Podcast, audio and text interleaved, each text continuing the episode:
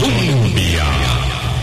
Con un país en sintonía, 8 en punto de la mañana. ¿Qué tal? ¿Cómo están? Muy, muy buenos días. Bienvenidas, bienvenidos a nuestra ventana de opinión aquí en Colombia, la emisora que está en el corazón del pueblo. Hoy vamos a hablar de la ebullición de el calentamiento global, de cómo se han ido agudizando las condiciones extremas de las temperaturas y con ello avanzando del calentamiento a la ebullición global. El fin de semana hubo noticias uh, políticas mm, de carácter inéditas para la democracia representativa, para la democracia eh, y sus pesos y contrapesos, pero de eso vamos a hablar hacia mediados eh, o fin de semana, más o menos. Ya los tendremos al tanto, pero por supuesto nos referimos a la decisión de la bancada de Progreso Social Democrático, casi en pleno, excepto la diputada Luz María Alpizar, presidenta de esa agrupación política, de transfugar hacia una nueva divisa política, cosa inédita, no el transfugismo, sino la manera en que este se produce. Eh, eso es noticia en desarrollo, hay mucho que hablar de ello, no podremos tener un panorama acabado, pero sí una resolución que resulta a todas luces muy, muy sorprendente y que no pareciera que pueda quedarse ahí como eh, hago lo que quiero, lo que me parece y me gestiono a mí mismo según mis conveniencias e intereses y la democracia representativa y la delegación de la um, autoridad mediante eh, la decisión del soberano, que es el pueblo, que es el que elige. Bien, gracias. Ni modo. Boris, ¿qué tal, qué tal tu fin de semana? Yo te oigo ahí afeitadito.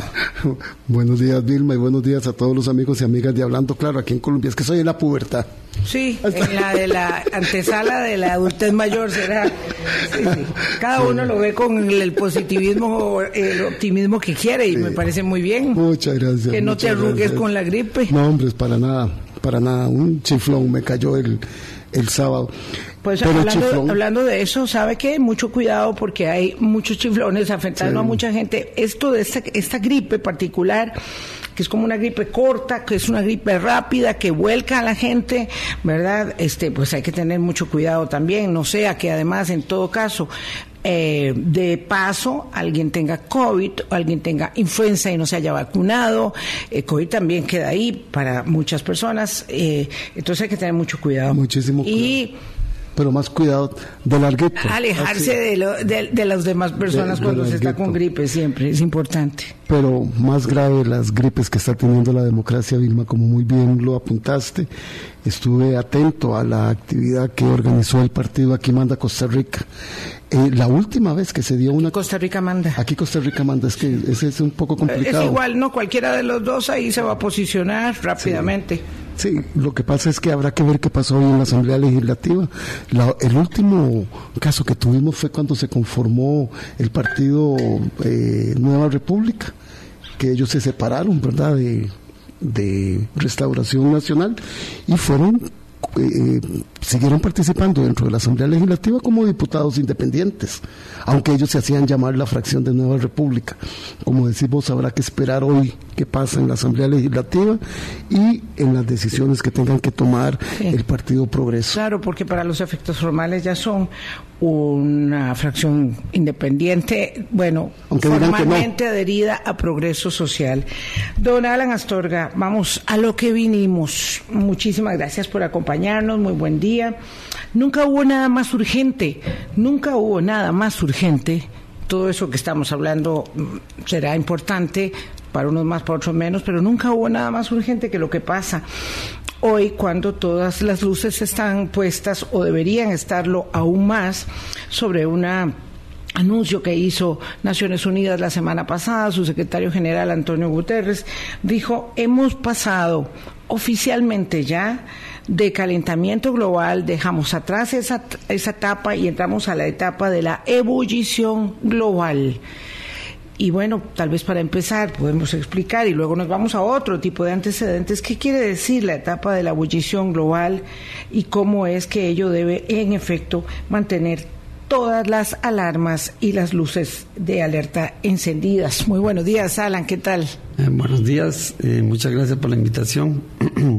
y sí, estamos eh, en una etapa todavía más crítica. Habíamos hablado de hace dos años de la crisis climática y ahora estamos entrando en una etapa que yo llamo de umbral de transición hacia los puntos de no retorno. Es un asunto muy grave, debería ser eh, lo que esté en las portadas de todos los periódicos y, y de todos los noticieros del mundo no tanto los problemas humanos que son de alguna manera se pueden ir resolviendo pero estamos dejando los problemas eh, ambientales, los problemas climáticos eh, de lado como si fueran un tema secundario. Eh, ah, los estudios que se han hecho en los últimos años nos dicen que es el equivalente a como si nos, nos fuese a caer un meteorito mm. de tamaño de extinción en los próximos años y que los seres humanos, porque no lo vemos, no, no, no lo presenciamos, no, no lo sentimos, creemos que todo sigue igual, que como seguimos respirando aire, tomando agua, hay alimentos en los mercados, eh, creemos que las cosas no son tan graves, pero la verdad es que en los próximos cinco años son trascendentales para la humanidad, la humanidad para hacer los cambios que se ocupan para revertir el tema climático y tratar de, cambiar un poco la tendencia hacia donde nos, nos lleva la situación climática y ambiental en todo el planeta. Don Alan, la ebullición es un efecto del agua es un efecto del agua que se está calentando. Los registros que nos están informando sobre esta ebullición del planeta son las altas temperaturas que está teniendo el Golfo de México, el mar Mediterráneo, el Atlántico Norte. Entonces, es un efecto del calentamiento de los mares que afecta todo el ecosistema. Efectivamente. Bueno, tenemos los ocho años, los últimos ocho años han sido los ocho años más, calientes, en la de todo el registro. ¿verdad? Y, y cada año se supera el anterior. Entonces es una tendencia que tenemos.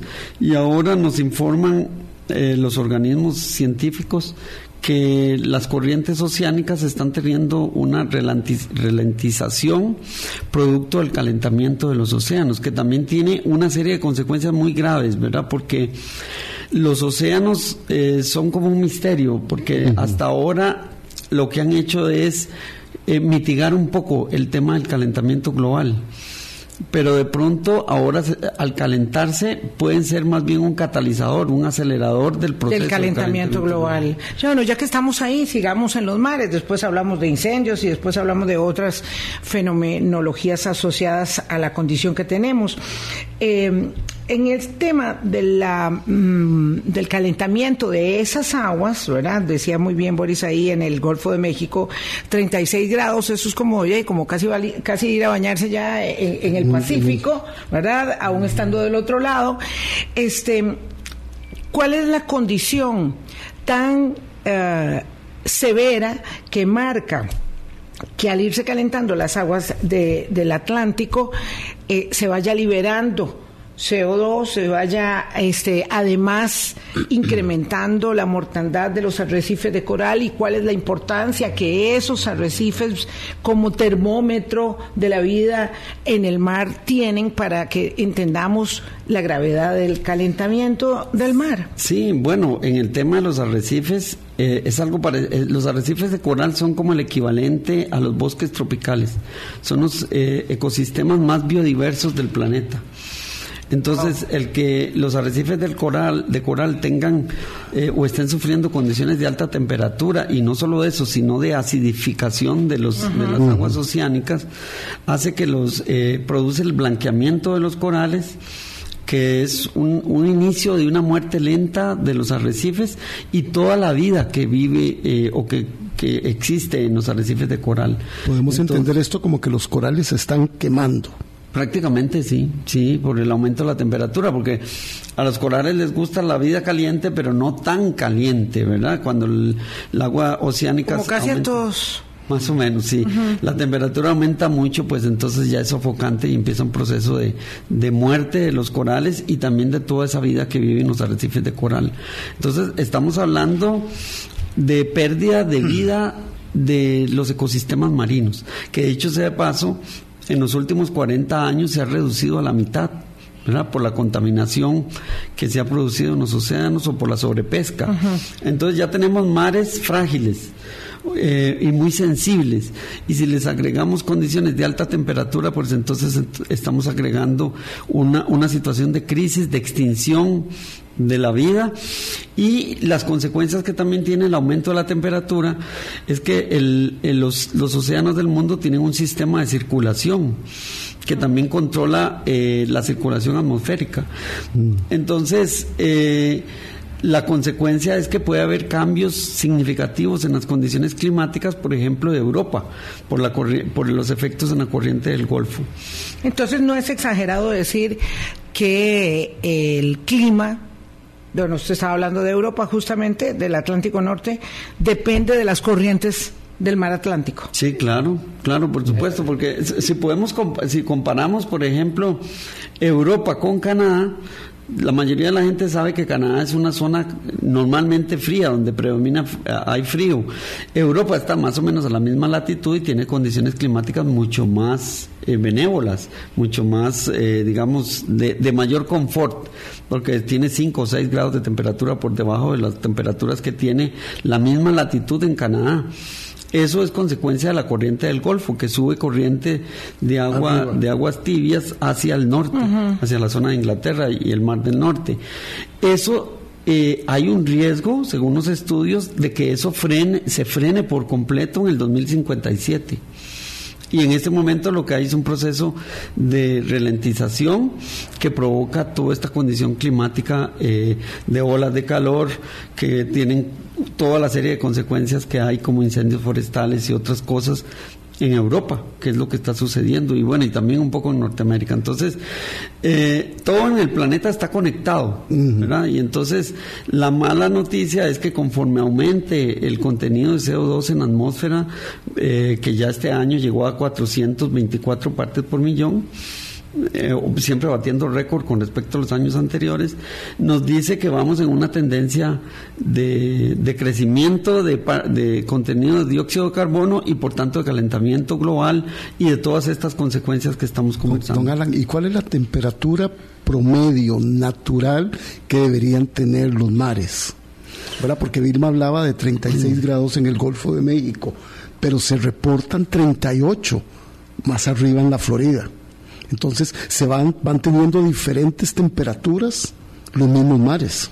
Sí, eso tiene que ver con el hecho de cuál es la temperatura, por ejemplo, en la condición, en la atmósfera en este momento como consecuencia del contenido de dióxido de carbono. Ah, con 424 partes por millón medidas para mayo de este año, tenemos una temperatura de más o menos 1,2 grados Celsius por encima de las temperaturas de la época preindustrial. Eso pareciera poco, pero en las épocas de verano, como lo que estamos ahora en el hemisferio norte, implica aumentos significativos en la temperatura eh, en el continente y en los océanos, ¿verdad? Entonces, eh, la tendencia es creciente, la curva es creciente e incluso preocupa que no es tan lineal, sino que empieza a tener una tendencia exponencial, ¿verdad? Y eso es, lo, eso es grave porque entonces nos acercamos a un punto de no retorno.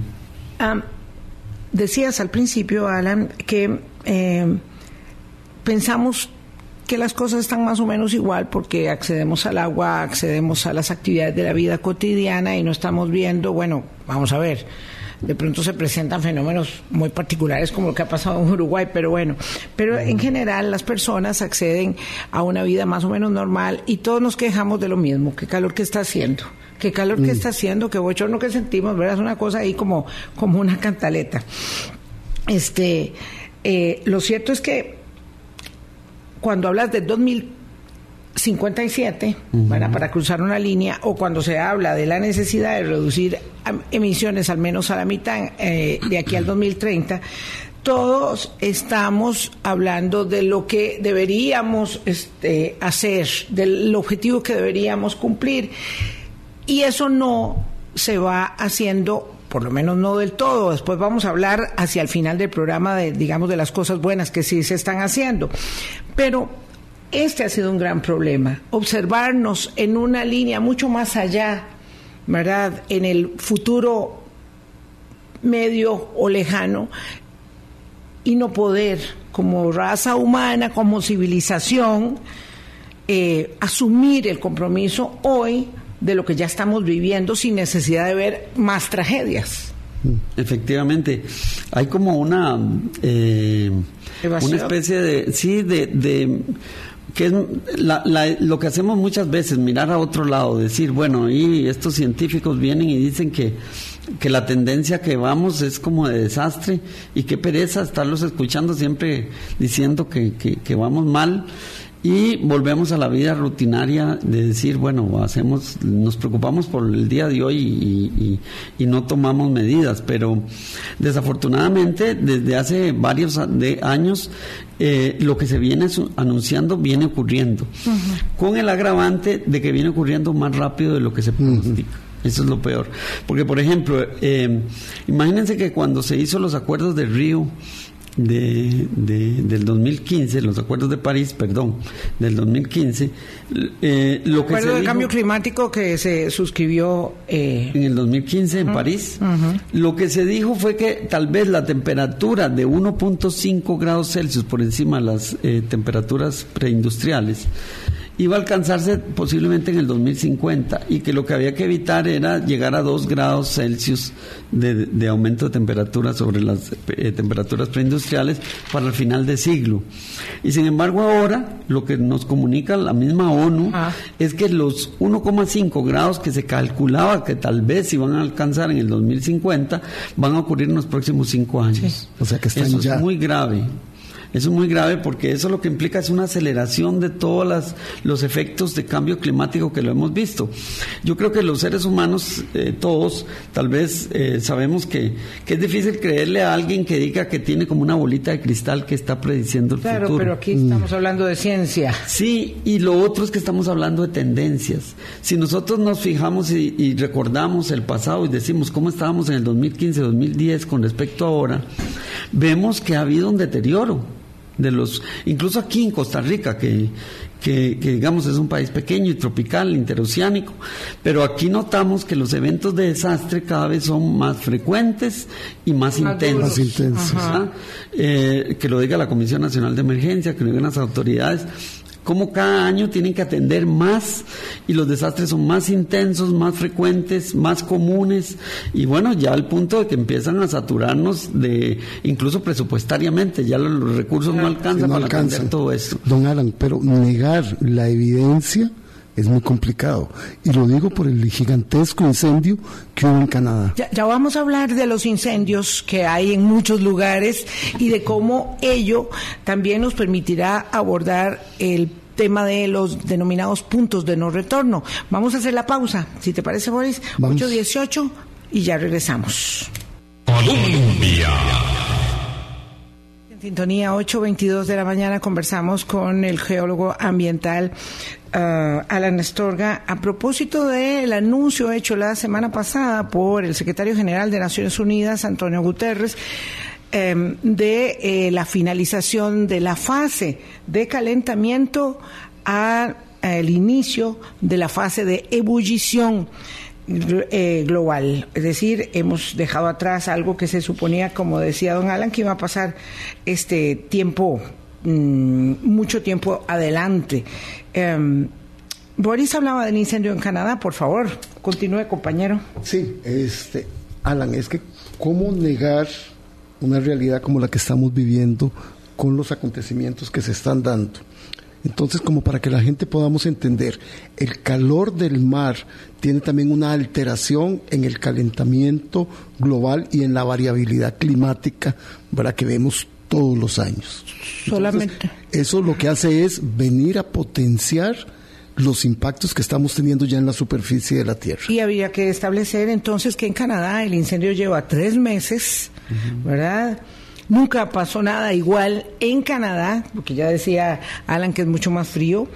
Eh, el área que se ha incendiado es del tamaño de Portugal, de un país entero, eh, pero también en este momento hay incendios en Rusia. Efectivamente. Además de la guerra. Con un agravante muy grande y es que, eh, bueno, se, queman los árboles. La gente piensa, bueno, los, los árboles vuelven a nacer. El problema es que en esas zonas del norte, tanto en Canadá como en, las zonas de Siberia y en las zonas polares, eh, el suelo tiene eh, lo que se llama un permafrost, que es un suelo congelado que tiene mucha materia orgánica y sobre todo metano congelado, eh, eh, contenido ahí. Contenido. Entonces, cuando el bosque se, eh, se quema, ese suelo se calienta y se liberan esos gases. Entonces, es como acelerar el aporte no solo del dióxido de carbono, sino también del metano, que también tiene un efecto invernadero 20 veces más intenso que el de los dióxidos. Habría que considerar qué pasaría si no tuviéramos piel, digamos, para tener una idea de qué es esto del permafrost, que me parece que también es muy relevante. Em, si se observa una imagen no sé, de inicios de siglo, en los eh, Alpes suizos, por ejemplo, y se ve hoy la misma imagen, pues evidentemente este, eh, hay una mm, ah, radical transformación del lugar. Y cuando uno se pone a pensar que el eh, bosque, los árboles pueden ser algo así como la piel para nosotros los humanos, eh, nadie se imagina que una persona pueda vivir sin cobertura. Eh, ese ese, ese permafrost que está hecho para proteger al cuerpo, ¿verdad? Al cuerpo de la tierra, si, si se cae el bosque y el permafrost ya no va a ser un frost permanente, sino que se va a derretir, quiere decir que empieza una, una manifestación, ¿verdad? Como cuando nos enfermamos, eh, muy severa del cuerpo. Efectivamente, con la consecuencia de que estamos acelerando la aportación de gases de efecto invernadero hacia la atmósfera, con lo cual se va a agravar todavía más el tema de la temperatura, porque está directamente relacionado. Conforme más dióxido de carbono haya en la atmósfera, más temperatura, problemas de temperatura alta vamos a tener tanto a nivel de la atmósfera como a nivel de los océanos. Y metano también. Y, el metano acelera el proceso también de, eh, y, perdemos la fijación del carbón. Exactamente. Entonces, del carbono. Por eso les decía que a mi criterio estamos entrando en un periodo de umbral crítico que significaría en los próximos cinco años. Eh, no es buena noticia, pero es una llamada de atención porque todavía se pueden hacer cosas para, para revertir eso. El problema es que eh, la, mayoría de nosotros decimos, bueno, pero es que ese es un tema global, ¿cómo puedo hacer yo algo? Pero en realidad cada uno de nosotros, a nivel de, de ciudadano, eh, de un municipio, porque yo, yo, digo que los municipios son las clave para solucionar el tema de, o por lo menos atender el tema del, de la crisis climática o de ebullición climática como la que estamos entrando ahora, este es porque hay que hacer acciones locales para que tengan alcance global porque se hacen en todos los municipios del mundo. Don Alan, pero para llegar a ese tema, ¿qué significa estar en este umbral crítico? ¿Qué es lo que vamos a ver, a seguir viendo, este, y cómo, de qué manera nos podemos nosotros sensibilizar ante esto que estamos y que vamos a experimentar. Bueno, lo primero que tenemos que decir es que, bueno, que el tema de temperatura, el tema climático es uno de nueve límites planetarios que estamos, con los que tenemos que atender, ¿verdad? Los límites planetarios son como los signos vitales del planeta. ¿Verdad? Como la temperatura, como el, latido del corazón, como el contenido de, ciertos químicos que tenemos que tener en la atmósfera, en los océanos, para que tengamos equilibrio y vida. Eh, esos nueve, de esos nueve eh, indicadores planetarios, ocho están alterados. Están alterados y moviéndose mucho en dirección a puntos de no retorno o a puntos críticos de riesgo. Entonces, ¿qué implica eso? Implica que que es, vamos en los próximos cinco años a percibir, por lo menos todos los seres humanos, que los efectos del clima y de la contaminación o, el, o lo que yo llamo el desequilibrio de la ecosfera terrestre lo vamos a seguir sintiendo eh, con más con más contundencia, con más frecuencia, ¿verdad? Eso va a significar pérdida de vidas, va, en, tema climático va a significar más desastres, más desastres como, como los que estamos viendo ahora, pero más intensos y, con más frecuencia. Eh, inundaciones, deslizamientos, eh, este, olas de calor, incendios forestales, eh, intensificación de la contaminación que ya hay en los océanos como consecuencia de los mismos cambios que tiene el océano, esa contaminación se intensifica y, al final hay un efecto directo y es que la vida en el planeta empieza a extinguirse, que dicho sea paso ya estamos en la séptima gran extinción masiva de especies. Claro, don Alan, entonces como consecuencia de estos impactos, llámense huracanes, incendios, sequías extremas, lluvias extremas, pasamos a condiciones de muerte de personas que se pueden dar como una consecuencia, afectaciones a la salud, afectaciones a la producción, afectaciones al trabajo. Ahí es donde van a derivar esas consecuencias de estos, de los impactos de estos eventos. Efectivamente, por ejemplo, en la agricultura posiblemente el escenario es que aparezcan más plagas, haya más problemas eh, este, de atención a la producción agrícola precisamente por los efectos climáticos y entonces empieza a haber problemas. Incluso yo creo que algunos de nosotros lo podemos detectar cuando vamos a la feria del agricultor. Hay productos que antes se conseguían que ahora o son muy raros o no hay. Y cuando uno le pregunta a los agricultores que por qué ellos dicen, ah, es que ya no se volvió a dar, ya no se me volvió a, presentar las condiciones para, por ejemplo, hay, hay, frutos, hay uno que a mí me gusta mucho porque se hacen unas cajetas deliciosas que se llama sidra que antes en Atenas se conseguía con mucha frecuencia, pero ahora en, uno busca y, está extinta prácticamente ese producto de la naturaleza. Y es precisamente, son pequeños indicadores que le dicen cómo eh, ciertos eh, plantas o productos agrícolas se van extinguiendo precisamente porque eran más sensibles y con los aumentos de la temperatura empiezan a desaparecer. Pues ese tipo de fenómenos junto con otros eh, se van a ir dando con más frecuencia, ¿verdad? Entonces, eh, los, nosotros como seres humanos los detectamos, pero mm, tal vez no les damos la importancia que tienen, pero la naturaleza avisa, la naturaleza nos está diciendo para dónde vamos y nos está advirtiendo que deberíamos hacer algo al respecto. Me gustaría que pudiéramos centrarnos un momento en estos avisos de la naturaleza. Ya no hablamos, eh, digamos, de un incendio eh, particular o de temperaturas como ha habido hasta de 52 en lugares de China, 52 eh, grados digo. hay bueno, la pérdida del hielo, porque no hemos hablado de la mm. pérdida del hielo en los polos, que esto es de muy, muy significativo, ¿verdad? Este, hay lo que los científicos llaman eh, puntos de no retorno, ¿verdad? Eh, que van a ser, por, como son de no retorno, son irreversibles. Eso me llama la atención porque primero se habló de seis, luego se habló de 16, usted estaba hablando ahora de nueve indicadores planetarios. Eh, eso, digamos, se va ajustando conforme la realidad se va dando. Pero a mí me parece que es muy interesante poder explicarle a las personas esto de, las, de los puntos, sean 16 más o menos, pero son identificables claramente, y uno de esos son los polos, pero otro es la, selva amazónica, en fin, varios que, que están ahí, que cuando se entra en el punto de no retorno, los mismos arrecifes, aunque se detenga, digamos, la destrucción se dice que es autoperpetuante y autosostenible, o sea que se va a seguir degradando, degradando si se llega al punto de no retorno. Y como todavía no estamos en el punto donde las personas están cayendo muertas, porque Boris cuando refiere eso, la gente dice, no, yo no, yo no me creo eso porque es muy exagerado. Entonces, eh, sí se puede entender cuando uno dice, este punto se activó, este es un punto de no retorno, la Amazonía ya no va a ser más un bosque, sino que irá poco a poco convirtiéndose en una mm, gigantesca sabana que ya no va a ser un, un bosque. Efectivamente, bueno, el punto de no retorno se define básicamente como el punto en donde la resiliencia, la capacidad de restaurarse del, del sistema, eh, ya no se puede lograr. Desaparece. sí, ya, ya la capa no es que se desaparece por completo, sino que la capacidad de restaurarse ya no tiene la misma velocidad o la capacidad de superar el deterioro. ¿verdad? Ese es un problema, ¿verdad?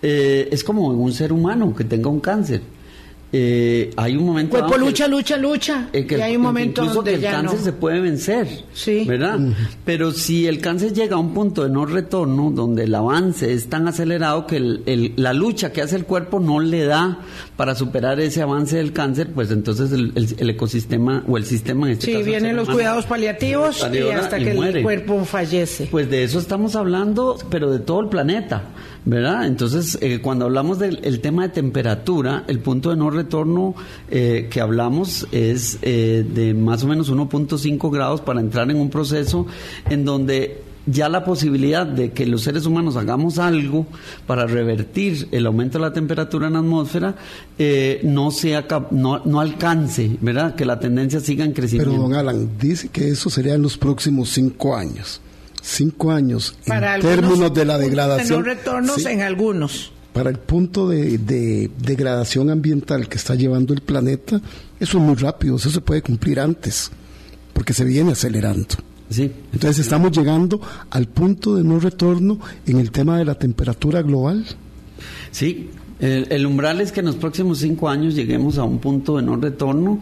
Eh, eh, es crítico esto que señalas porque eh, hasta ahora los océanos habían sido como una especie de as bajo la manga en el sentido que el comportamiento de los océanos, los océanos era regular más la temperatura y entonces el estaban haciendo su trabajo. Estaban haciendo, pero pareciera ahora los efectos que estamos observando es que más bien los océanos están empezando a manifestar las consecuencias de ese aumento de la temperatura. Entonces, eh, aquí ya es hipotético, pero el escenario es que los océanos ya no funcionen tanto como ese amortiguador, sino más bien sean un acelerador, que eso es lo que más preocupa, ¿verdad? Y ese es, por eso es que eh, el secretario general de la ONU, que dicho sea paso, la ONU viene haciendo alertas desde, desde hace muchos años.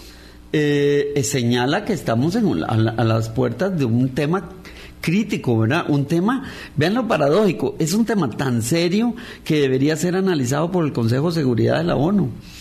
Y no eh, que el Consejo de Seguridad no esté hablando de guerras aquí y problemas allá, sino que debería estar atendiendo cómo el planeta completo, en la humanidad, empieza a tomar acciones súper urgentes para empezar a ver cómo eh, eh, retrasa el efecto de este punto de no retorno. Pero los negacionistas de la ciencia, las grandes industrias que generan y potencian el calentamiento global siguen viendo para atrás y nos dicen, tiene que ser un esfuerzo personal, pero el esfuerzo personal no alcanza, don Alan. Eh, bueno, es que ahí hay un tema. Desde el 2015 con los acuerdos de París, que yo he sido muy crítico en ese tema porque se planteó metas demasiado largas, como, como si los problemas no hubiesen existido ya en aquel momento, porque se planteó metas para el 2050, para el 2100, y, y son como demasiado, y, y, la realidad nos está mostrando que metas que se fijaron para el 2050 se nos están dando ahora, en esta misma década, ¿verdad? De, de, de elementos críticos. Entonces, porque a partir de ahí, ustedes ven lo que ha pasado con los acuerdos de París, y las COP. Cada año, hacia noviembre, diciembre, se reúne el mundo a discutir. ¿Y qué se ponen a discutir? Que los países pobres le piden a los países ricos que les den plata para mitigar y compensar los daños que les ha provocado el cambio climático en sus países. Pero esa no es la atención prioritaria. Tenemos que atender el tema de la cantidad de dióxido de carbono que hay en la atmósfera. Los expertos también señalan que no podemos simplemente dar, eh, digamos, eh, la lucha perdida cayendo en el derrotismo, sino que tenemos que ver qué es lo que sí se está haciendo, porque hay cosas que se están haciendo. Entonces, ¿cómo es que la transición verde se está produciendo, si es muy lento respecto de los compromisos más sustantivos que debieran adoptarse, eso es lo que vamos a ver después de esta pausa, 8.37. Colombia. En sintonía, 8.39 minutos de la mañana. Conversamos con don Alan Astorga. Queda pendiente a pie de página un tema puntual que eh, referíamos en, la pausa. Le comentábamos nosotros a, Alan Astorga que, bueno, hay una invasión total de la finca de Crucitas. Eh, mm, hablamos de la extracción ilegal del oro, por supuesto, eh, a manos de coligalleros después del abandono del Ministerio de Seguridad Pública, de las... Eh, bueno, vamos a ver, ellos tuvieron que salir tuvieron que dejarle el lugar mm. donde tenían el campamento instalado, que era instalaciones, eh, mm, valga la redundancia, de eh, los propietarios de la finca. Pero bueno, paréntesis, ahí lo dejamos, vamos a abordar el tema, es un desastre, un desastre, pero bueno. Eh, si llegamos a, dos, a 1.5 grados de calentamiento, eh, de aquí a los próximos cinco años, señalaste, eh, Alan, lo cierto es que ahí ya los científicos establecen que se moriría el 70% de los arrecifes de coral. Eso ya es un punto, ¿verdad?, eh, de, de, no retorno muy complejo. otros con el derretimiento de los glaciares, otros eh, con eh, lo que ha pasado en Amazonía, en fin, ahí hay varios puntos señalándose. ¿Qué es lo que sí se está haciendo para tratar de revertir y cuánto es tarde o, o, adecuado para revertir lo que sucede y transicionar a economías verdes? Hubo mucha resistencia de China y sin embargo hoy se dice que están instalando más fuentes de energía renovables que todos los demás países juntos del planeta. Eh, no sé si esto, si esto es suficiente o si de verdad ya tiene usted, Alan, como científico, una mm, actitud derrotista frente a lo que hacemos. No, para nada, pero lo que sí tenemos que tener claro es que los acuerdos eh, mundiales, sobre todo el de París, eh, se concentró mucho en el tema de descarbonizar, de, dejar de depender de la quema de combustibles fósiles, pero estableció una agenda muy largo plazo.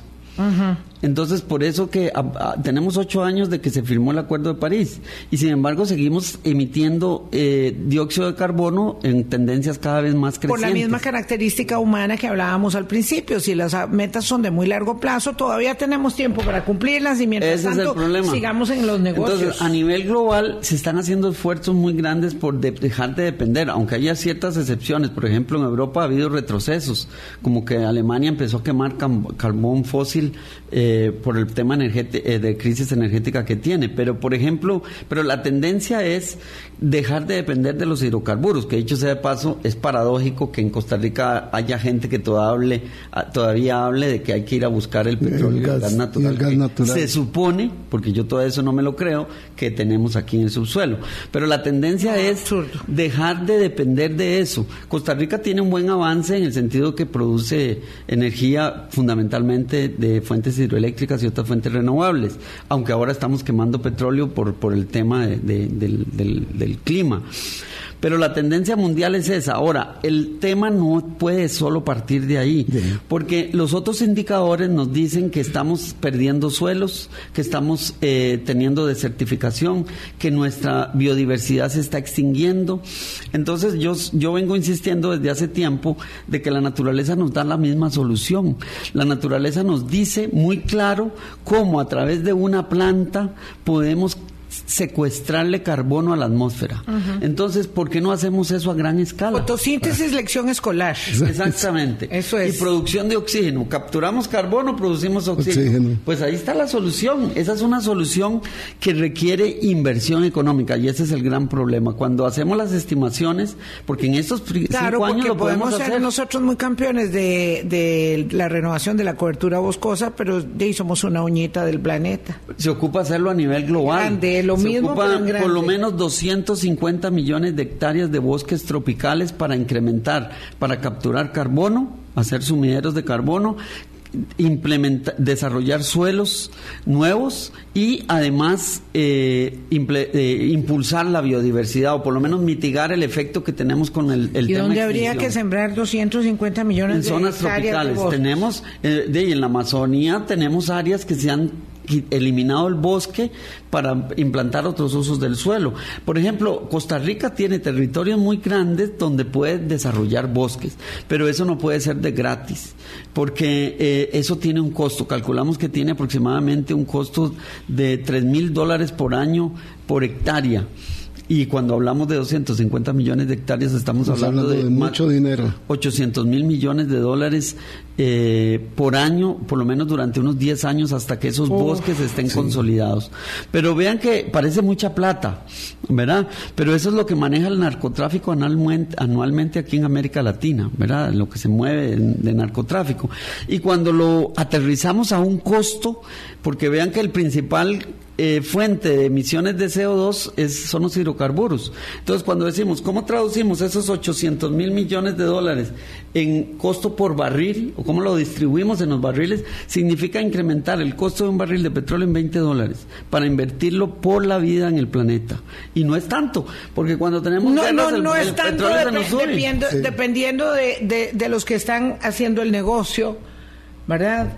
Pero bueno, es que si no Pero es que no han querido. global, ni van a querer. Don Alan, no, han, no han querido. Y... Bueno, nuestra tarea como científicos es advertir que sí se puede solucionar y que sí hay soluciones, pero que como tienen un costo, tenemos que señalarlo. A mí me parece que lo más justo es que sean los países que más han aprovechado de estos temas, eh, sobre todo el tema climático, eh, que están son países del hemisferio norte, los que tienen que pagar de alguna forma eh, la mitigación del efecto climático. Hoy se inicia en Europa la tercera ola de calor, previendo que van a haber temperaturas mayores a los 40 grados en muchas de las ciudades.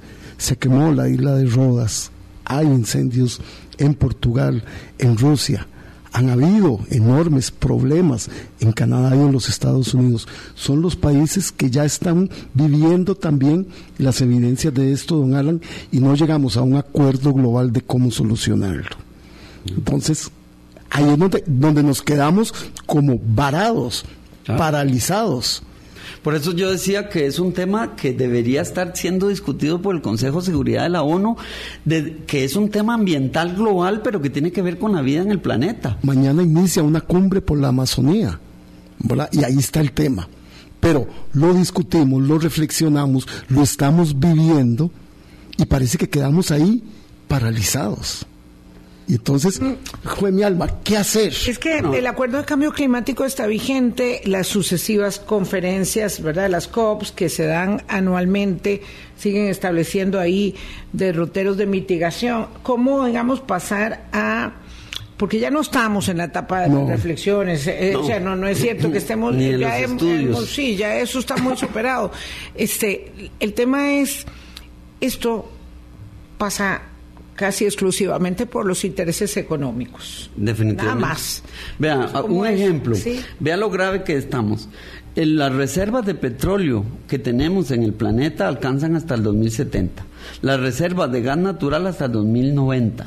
Entonces, si nosotros no nos sentamos, o el mundo, o el Consejo de Seguridad de la ONU, se sienta a hablar con los, que, los dueños de esas reservas, no vamos a encontrar ninguna solución, porque el Acuerdo de París estableció una agenda que pareciera que va paralela a que se vaya consumiendo todas esas reservas y que gradualmente se vaya transformando. Lo que pasa es que esa agenda es demasiado larga para la crisis en que estamos. Necesitamos un nuevo acuerdo, ya no de París, pero un nuevo acuerdo climático que, que nos aterrice en una solución mucho más integral como esta que estamos planteando, porque Tratar de descarbonizar a largo plazo no es la solución.